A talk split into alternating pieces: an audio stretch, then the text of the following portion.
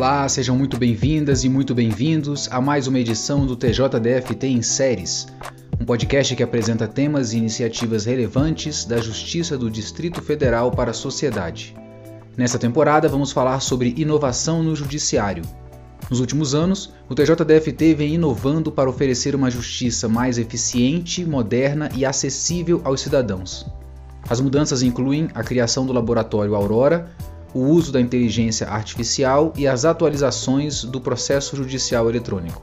Neste episódio, vamos falar sobre a Justiça 4.0, que tem impulsionado a transformação digital e garantido mais celeridade ao Judiciário.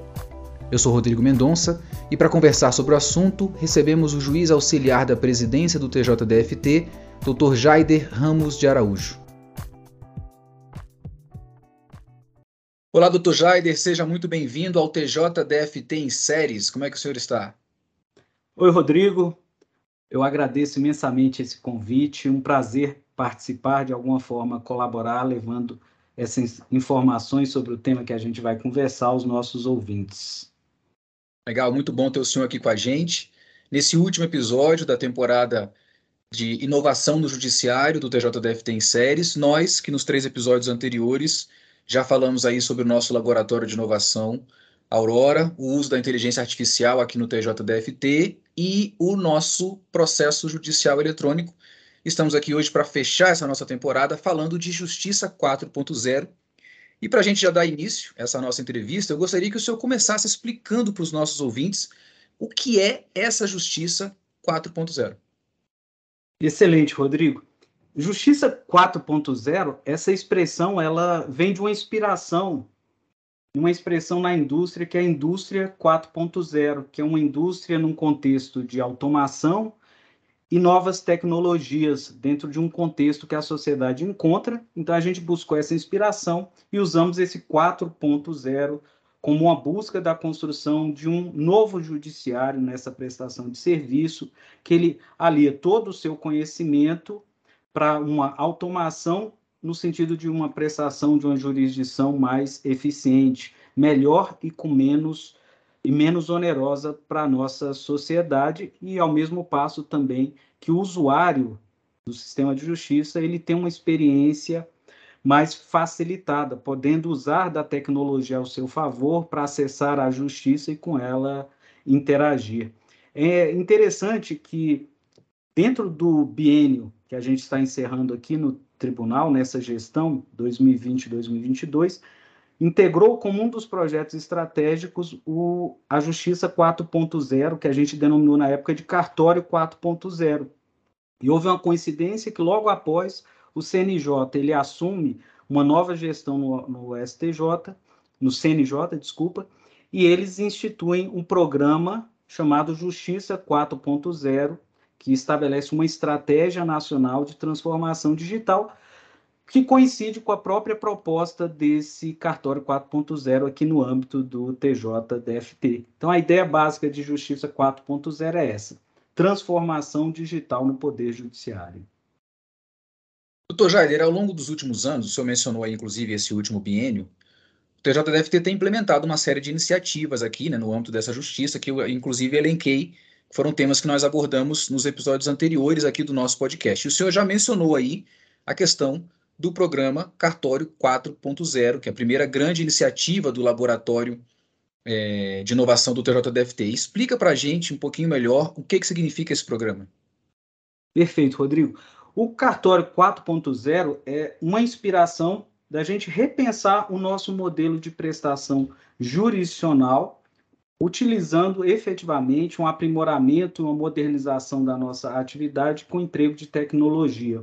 Então a gente e o contexto da pandemia ele veio assim num momento muito adequado dentro desse processo. Eu, eu costumo dizer que a pandemia, se a gente olhar numa perspectiva positiva nesse projeto, ele fez acontecer algo que talvez a gente levasse uma década em dois anos porque isso mudou um pouco também a cultura de como a gente presta essa jurisdição. Se a gente olhar a história do judiciário, ela ainda era centrada na prestação de um serviço presencial, onde a referência física dos nossos fóruns e das varas, das secretarias das varas, das salas de audiência, tudo isso era o contexto. Uma prestação jurisdicional partia dessa premissa. Um gabinete de um juiz, uma secretaria de um juízo, uma vara, uma sala de audiência, onde tudo, em regra, acontecia.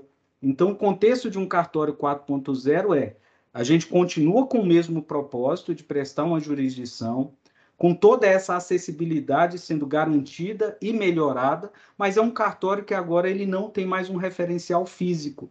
O referencial dele é o emprego da tecnologia no sentido de facilitar tanto o usuário na interação com o poder judiciário no desenvolvimento de um processo, como também o próprio judiciário se reinventando tirando o nosso servidor de atividades manuais e repetitivas que ainda eram empregadas nos ambientes de trabalho, levando ele para sua casa em regimes agora que estão dominantes de teletrabalho, onde ele vai aplicar tecnologia e ele vai oferecer o mesmo serviço, o serviço inclusive com mais qualidade, na medida em que o cartório 4.0, uma das vertentes é automatizar para que ele fique envolvido nas atividades mais intelectuais e a máquina faça por nós aquilo que é mais repetitivo. Doutor, o senhor mencionou a questão da, da, do uso da tecnologia nos cartórios hoje, essa mudança de paradigma, né, praticamente aí da, da questão da justiça presencial, os processos físicos, o cartório, a existência física do cartório. O senhor consegue elencar para a gente os benefícios do programa Cartório 4.0 para o cidadão? Sim, Rodrigo o, bene, o, pro, o projeto Cartório 4.0 ele é todo desenvolvido com a centralidade no usuário. Isso seria dizer, a gente não desenvolve algo pensando só nos processos internos de trabalho, mas sim como o usuário vai dispor dessas tecnologias. Então eu te dou alguns exemplos. Uma das linhas do cartório 4.0 foi a modernização do atendimento. Então, isso levou a gente a. É um projeto que está sendo desenvolvido de facilitar o acesso do jurisdicionado às secretarias dos cartórios por multicanais. Então, o desenvolvimento de ferramentas que estão em vias de serem colocadas de uma maneira mais efetiva à disposição deles, mas algumas já estão. Exemplo, um balcão virtual é uma nova forma dele interagir no conforto do seu local onde ele estiver, da sua casa, do seu escritório, ele consegue acessar essa justiça sem ter que se deslocar. Ele usar outras ferramentas de comunicação, exemplo, WhatsApp. Então a gente conecta esse usuário no atendimento, tirando dele aquela exigência de que ele tivesse que se deslocar até o balcão físico de uma vara para obter qualquer informação ou movimentar o seu processo ou praticar um ato processual. Olhando também no usuário, a gente tem uma outra é, ponta desse projeto que está em desenvolvimento, que é a simplificação da linguagem dos, das nossas comunicações. Então, está em desenvolvimento e já está, inclusive, em uso alguns novos modelos em que a gente padroniza tanto visualmente quanto a linguagem dos mandados que são recebidos pela população em geral. Então, todo aquele juridiquês que estava contaminado nos nossos mandados, ele está sendo eliminado para que a informação ali ela seja clara, objetiva, o cidadão ao receber uma comunicação como essa, ele consiga, sem maior esforço interpretativo, saber exatamente o que que aquilo impacta na vida dele, quais providências ele precisa adotar e quais seriam as consequências se ele efetivamente não participar do processo ao qual ele está sendo convocado a fazer algo. Doutor, o senhor mencionou que a pandemia, esses dois anos aí, fez com que a gente avançasse em termos tecnológicos, né, de, de aplicação da tecnologia, dez anos em dois. Perspectiva agora para o futuro, com relação ao, ao, ao Justiça 4.0, ao projeto Cartório 4.0, quais serão os próximos passos que o TJDFT vai dar? Rodrigo, essa, esse é um grande desafio, porque a gente está saindo de um referencial, de um serviço até então, que tinha um contexto físico, fórum, tudo isso como elemento central, e a gente parte para um judiciário em plataforma. Então, acho que isso traz uma abertura da gente repensar todos os nossos processos de trabalho, todas as nossas interações com os usuários. Então, eu costumo dizer que o cartório 4.0 é um guarda-chuva, e nesse guarda-chuva ali a gente vai encontrar várias ramificações, alguns projetos que a gente já visualiza e outros que o desenvolvimento tecnológico ele vai abrir outras oportunidades. Então a gente é repensar o judiciário.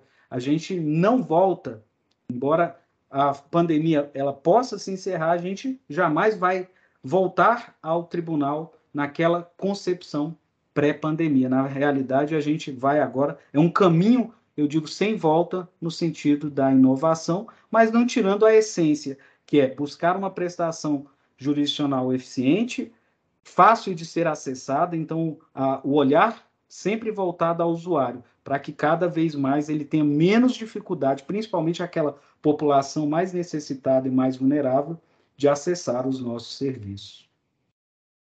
A gente vai se encaminhando para o final da nossa entrevista, doutor Jaider, e eu queria que o senhor fizesse um balanço, assim, em termos de, de resultados concretos para o cidadão, para a sociedade. Como é que o senhor avalia a adoção da Justiça 4.0 aqui no nosso tribunal?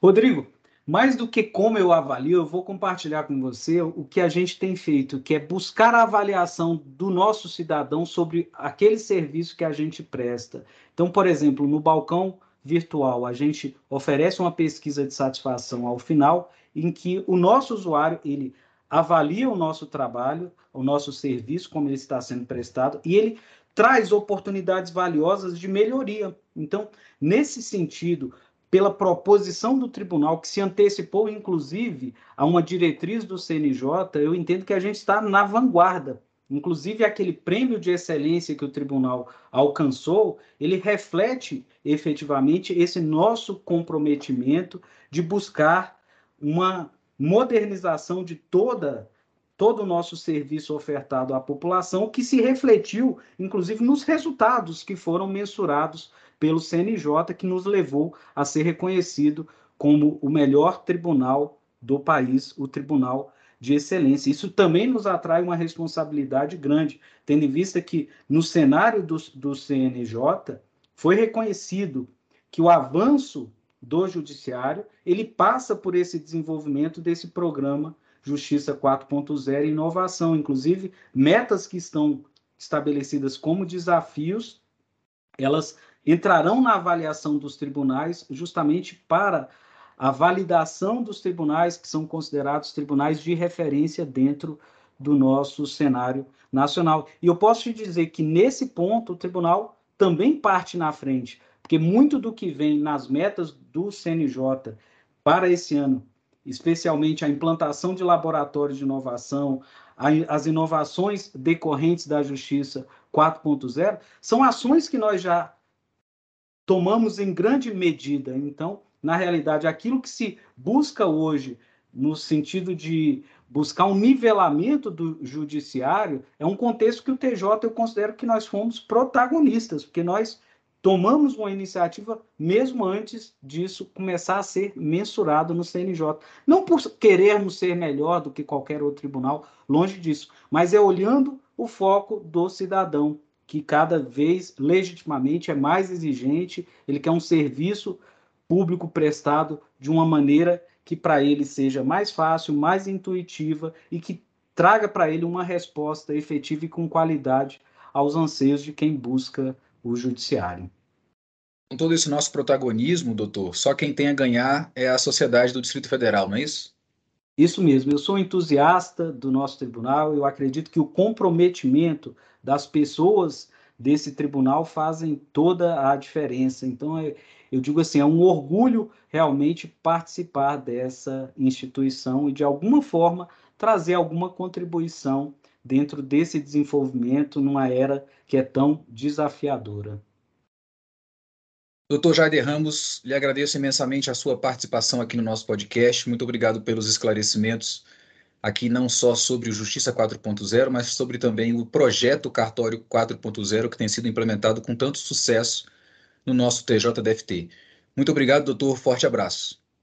Eu que agradeço novamente, Rodrigo, o convite. Foi um prazer poder aqui a gente dialogar, conversar um pouco sobre esse projeto tão importante, tão impactante para o tribunal, para a nossa sociedade. Eu deixo aí um grande abraço a todos os nossos ouvintes e dizer que é um caminho que a gente começa a trilhar, mas que ainda vai envolver o desenvolvimento de muitas melhorias para que a gente alcance um judiciário, ofereça um serviço à população, ao nosso cidadão, que seja condizente com seus anseios. Muito obrigado, Rodrigo.